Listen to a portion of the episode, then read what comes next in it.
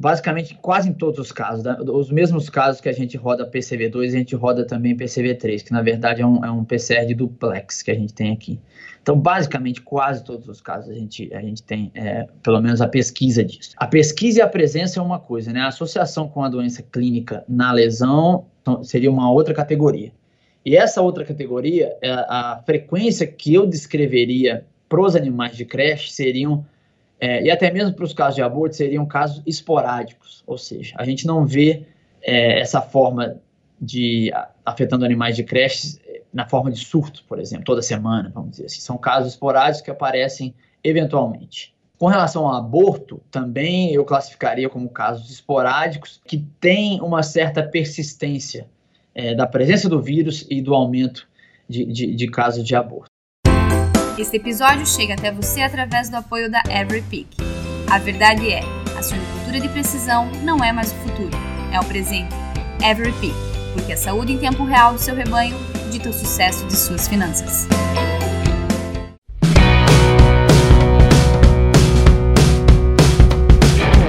Olá pessoal, está no ar mais um Suinocast e hoje estamos aqui eu, a Fernanda Laskoski, né, e a Elisa também comigo. Oi Elisa, tudo bem? Tudo bem, Fernanda? Tudo certo. Então, pessoal, inicialmente nós convidamos a todos vocês a nos seguir, seguir o Suinocast nas redes sociais, né? Estamos no Facebook, estamos no Instagram, com bastante material técnico, micro conteúdo, atualizações em geral. Então, nos sigam lá que o Instagram tá bem legal também. E agora também a gente tá presente nas principais plataformas de áudio, né? Como Spotify, Apple Podcasts e o Deezer. E hoje, mais uma vez, nós temos a honra de ter conosco o professor Fábio Vanucci, uh, o professor renomado que no último episódio nos falou um pouquinho sobre Seneca vírus. E hoje ele vem trazer para nós um assunto bem interessante que é PCV3. Será que é uma ameaça real para a sinocultura? Então hoje nós vamos descobrir aqui com o professor Fábio. Tudo bem, professor Fábio? Tudo bom, Fernando? Tudo bom, Elisa? Um prazer novamente poder contribuir. Professor, de onde que você está falando? Eu estou falando de St. Paul, Minnesota, Estados Unidos, na minha sala. Ah, que legal. Muito obrigada mais uma vez pela sua participação, professor. Então, uh, o professor Fábio dispensa comentários, né? Ele já se apresentou no nosso último episódio e nós vamos direto ao ponto hoje, vamos falar um pouquinho então de PCV3. Então, para darmos início, professor Fábio, uh, a gente queria que você nos contasse um pouquinho sobre a história né, uh, do PCV3, uh, como que ele foi diagnosticado inicialmente, como que ele foi descoberto, através de quais testes foi detectado esse agente?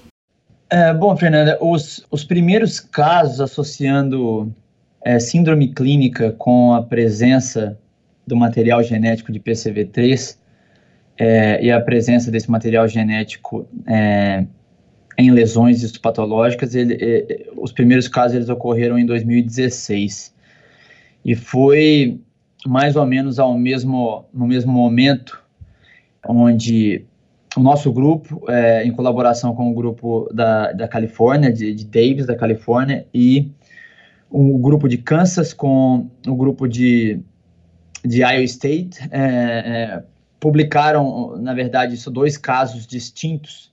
O, o que a gente ficou mais ativamente envolvido for, foram casos ou síndromes clínicas associadas a miocardite e vasculite em animais de creche, associada à presença desse material genético de, de na época classificado como PCV-like, que eram, eram sequências é, é, genéticas é, parecidas ou similares aí a, a, ao circovírus é, suíno, e a presença de, desse mesmo tipo de sequência também é, em casos de aborto e em, ca, em casos de síndrome da dermatite nefropatia suína.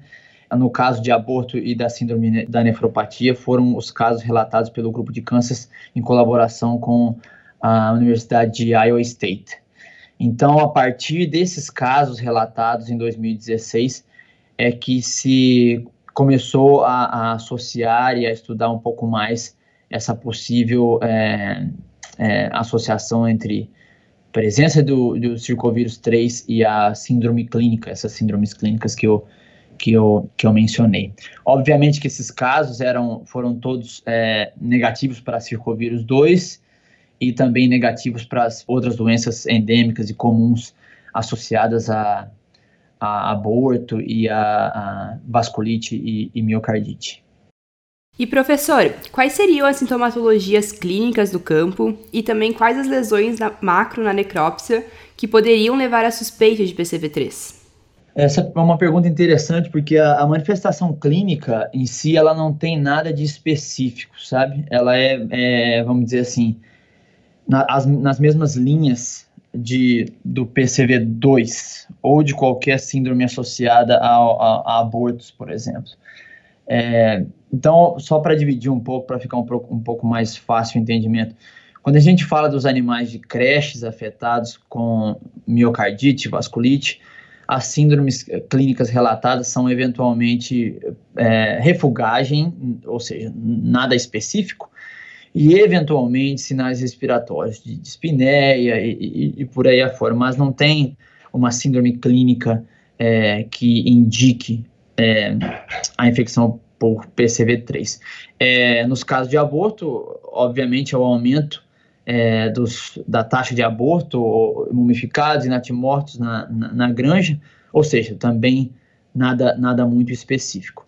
Quando a gente vai para necrópsia, os casos de aborto eu coloco numa categoria mais especial, porque na maioria das vezes o, os casos de aborto, é, fetos abortados na, na necrópsia ou mumificados, eles são de difíceis, difícil avaliação macroscópica, vamos dizer assim. Na, na verdade, para ser sincero, na maioria dos casos, os animais é, que a gente recebe desses casos estão é, bastante autorizados, né? Então compromete a, a avaliação macroscópica e até mesmo a microscópica.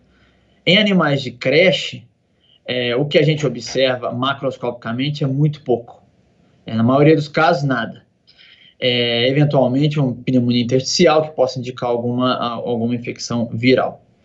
Na microscopia, e aí eu estou expandindo um pouco mais, que não foi exatamente é, a, pergunta, mas na microscopia, nos animais de creche, esse, essas lesões de miocardite e lesões de vasculite sistêmica, se a gente pode é, classificar dessa forma, no momento elas são, elas são bem indicativos assim de, de, de pesquisa de para se pesquisar e para se investigar a presença de, de circovírus 3. Né? Mas são casos esporádicos, obviamente, mas são lesões mais características, vamos dizer assim, sabe? É, na nossa experiência aqui em Minnesota. Os casos de aborto, a gente tem visto pneumonia intersticial, mas como eu, como eu havia mencionado anteriormente, é, é bem desafiador esses casos de aborto justamente pela condição do material e pela não preservação do material que a gente recebe para avaliação histopatológica. Então, basicamente, quando a gente fala de aborto, e tem trabalhos publicados nessa linha também, é, a base da, da, da etiologia e da potencial associação é a presença do aumento de aborto, né, aumento do, da taxa de abortos, e a presença do vírus por PCR. Então, essa, essa associação com, de, da presença do vírus na lesão, ela fica muito fraca, essa associação, sabe? Comparado, por exemplo, com os animais de creche, onde a gente tem com, com mais é, consistência essa associação da presença do vírus na lesão. Super interessante isso, professor. E, e, na rotina, né? Já que tu comentou da rotina do laboratório de Minnesota, né? Gostaria de saber com que frequência na, na sua rotina aí chegam os casos que são suspeitos apenas de PCV3 e se você sabe qual seria a frequência em outras partes do mundo, em outros laboratórios do mundo. Nos conte um pouquinho sobre isso. Bom, começando pela, pela, pelo final da sua pergunta com relação à distribuição global, é, o vírus já foi identificado em, em, várias partes do mundo, inclusive na América do Sul, no Brasil, na Europa, é, Ásia e nos Estados Unidos, obviamente.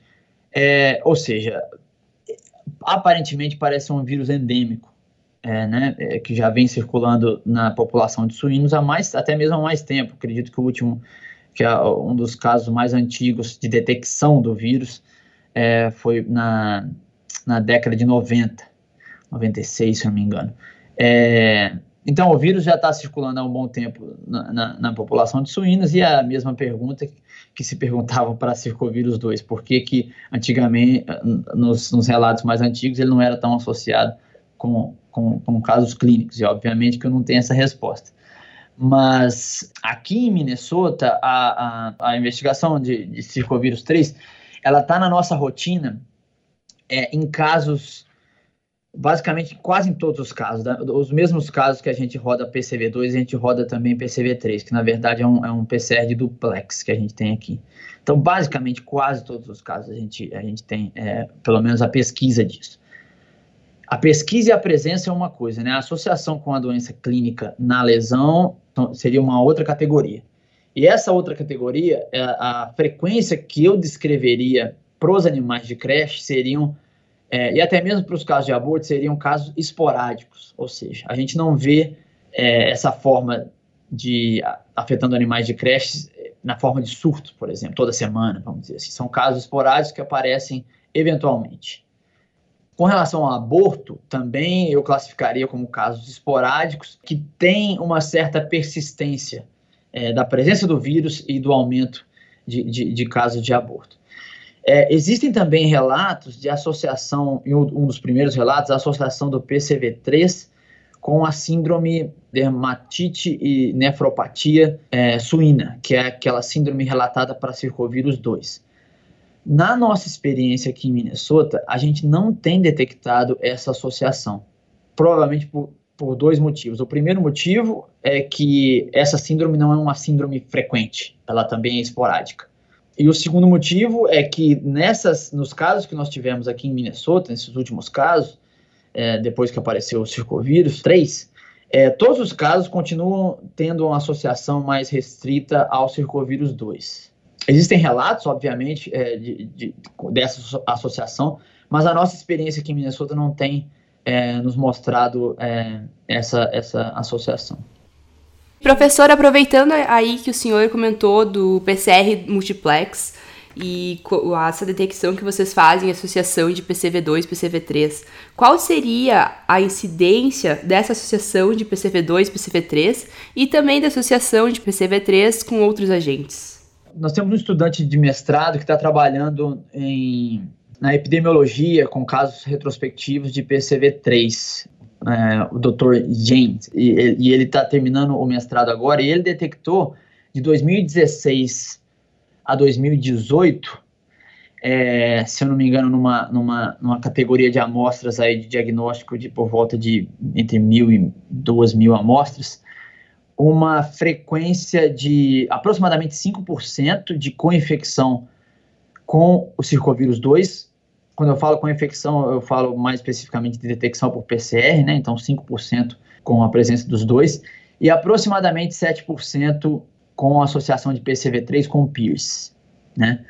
É, obviamente que existem positivos de PCV3 que também são positivos para outros agentes bacterianos, né? E aí a gente pode fazer uma analogia do, né, da mesma forma do PCV3 com o PCV2. Você tem PCV3 associada a agentes endêmicos como Hemofilus parasuis, pasteurella e por aí afora.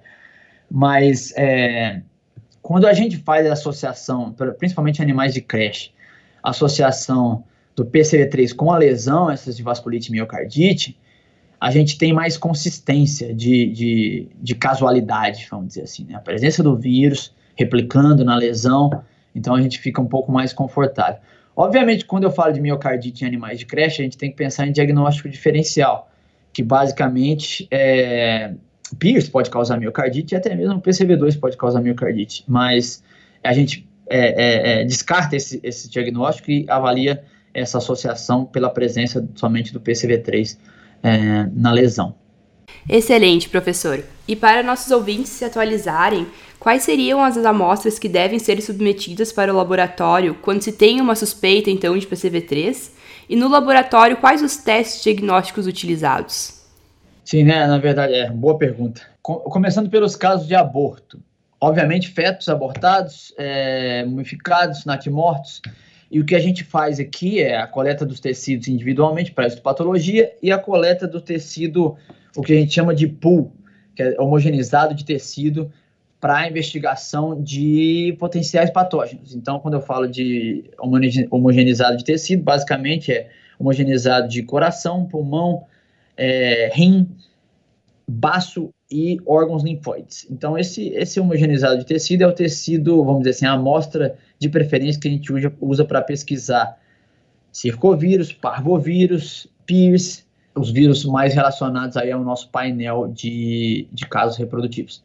Com relação aos animais de creche, nós estamos falando de miocardite e vasculite sistêmica, o, o, a amostra ideal, vamos dizer assim, continua sendo essa, essa gama de tecidos, que é pulmão, coração, é, baço, fígado, rim e, e, eventualmente até intestino. Então, assim, como é uma, como é uma vasculite sistêmica, existem alguns casos que a gente observa, por exemplo, é, infiltração inflamatória nos vasos, por exemplo, da serosa do, do, do rim, da serosa do, do, do baço e da, sero, da membrana serosa do intestino. Então, assim, é, é, essa gama de tecido facilita bem a nossa investigação de diagnóstico. Obviamente, quando a gente pensa em miocardite, o coração é um, um órgão principal aí de, de para a gente avaliar.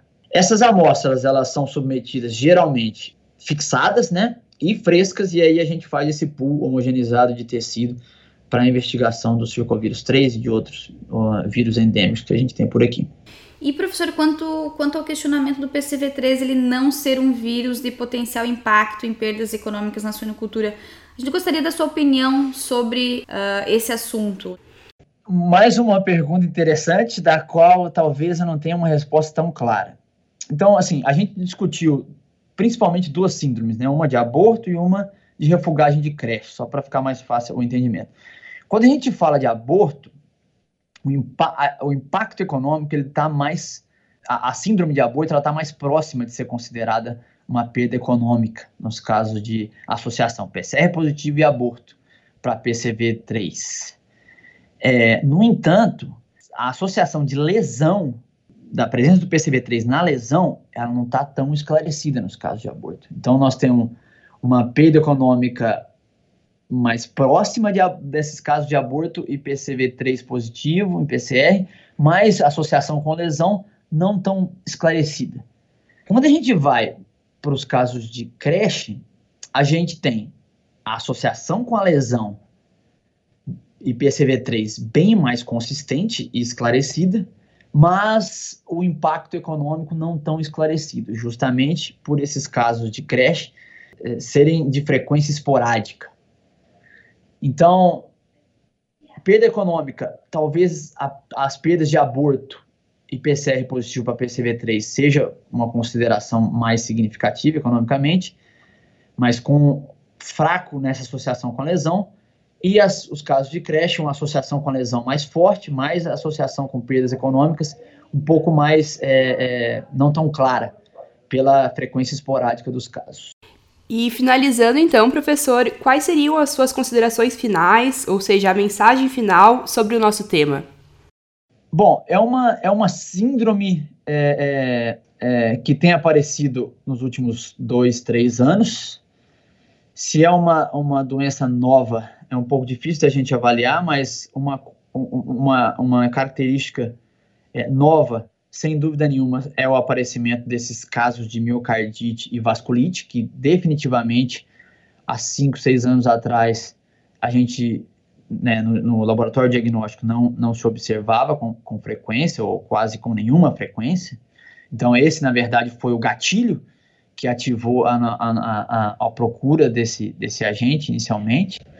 É, existem trabalhos atualmente sendo desenvolvidos no sentido de se estabelecer é, o, o, postulado de, de Koch, que é o isolamento do vírus e a infecção experimental. Até o momento, as tentativas ainda é, não estão bem claras com relação a isso, mas eu acredito que isso possa ser esclarecido nos próximos anos. Lembrando que talvez os critérios de diagnóstico, isso talvez seja importante, eles se assemelham bastante aos critérios de diagnóstico do PCV2, que é a síndrome clínica associada às lesões histopatológicas, que eu já mencionei aqui. Uma coisa que a gente não tem observado, isso talvez seja uma das coisas mais importantes que eu poderia ter mencionado anteriormente, é que as lesões histopatológicas do PCV3 ela não se assemelha tanto com o PCV2. Por exemplo, no PCV3, na nossa experiência aqui no laboratório, a gente não tem observado aquela depressão linfóide clássica que a gente observa no PCV2. Tá? Então, essa seria uma diferença interessante e significativa do ponto de vista patológico. É, então, os critérios de diagnóstico seriam sinais clínicos, lesões histopatológicas e a detecção do agente, né? Para se estabelecer uma, uma, um mosaico aí, um critério de diagnóstico é, bem, bem claro. Isso é, são coisas básicas que eu acho que talvez é, tenham, que ser, tenham que estar bem estabelecidas e, e, e claras, na, principalmente para veterinários de campo que tá, estão começando a investigar e receber, por exemplo, resultados positivos de PCR para circovírus 3. E como sempre, né, professor, nós temos agora algumas perguntas finais aí para gerar uma informação legal também para os nossos ouvintes, né? A gente gostaria de saber, professor, qual seria assim a sua citação favorita, né? Uma frase favorita que que tu leva para tua vida, assim. Hum, deixa eu pensar. Tem muitas. Tem muitas. E a, e a Elisa teve aqui com a gente, ela, ela sabe que na, na, na porta da minha sala eu, eu, eu troco de frase todo mês. Então tem tem muitas no repertório. Vamos ver se eu. Tem uma frase que eu gosto bastante, que eu eventualmente coloco em algumas apresentações, que é de um economista é, norte-americano, que a tradução fica mais ou menos assim. Ele, ele diz que o inventor solitário ele é uma, ele é uma criação da, da mitologia é, norte-americana, que o verdadeiro, as verdadeiras mentes brilhantes é, e os verdadeiros cientistas brilhantes, eles são aqueles que tem uma, um conhecimento profundo das tecnologias disponíveis e tem a inspiração de combiná-las de forma inovadoras e, e diferentes para trazer inovações científicas para o campo onde ele trabalha. E também outra pergunta que a gente queria uh, te propor seria, por exemplo, se tu encontrasse o Fábio Vanucci com 18 anos, o que, que você diria para ele não abrir mão de viver ou até de aprender na vida?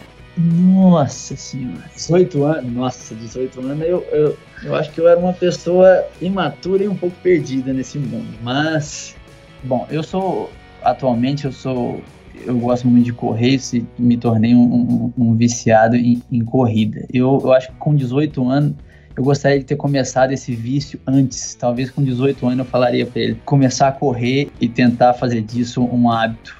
Muito obrigada, professor. Foi uma excelente conversa. Acredito que vai ser de uma excelente informação que a gente vai estar passando para os nossos ouvintes. Muito obrigada. Abraços. Obrigado, Fernando e Elisa, e estamos sempre, sempre à disposição por aqui. Um abraço.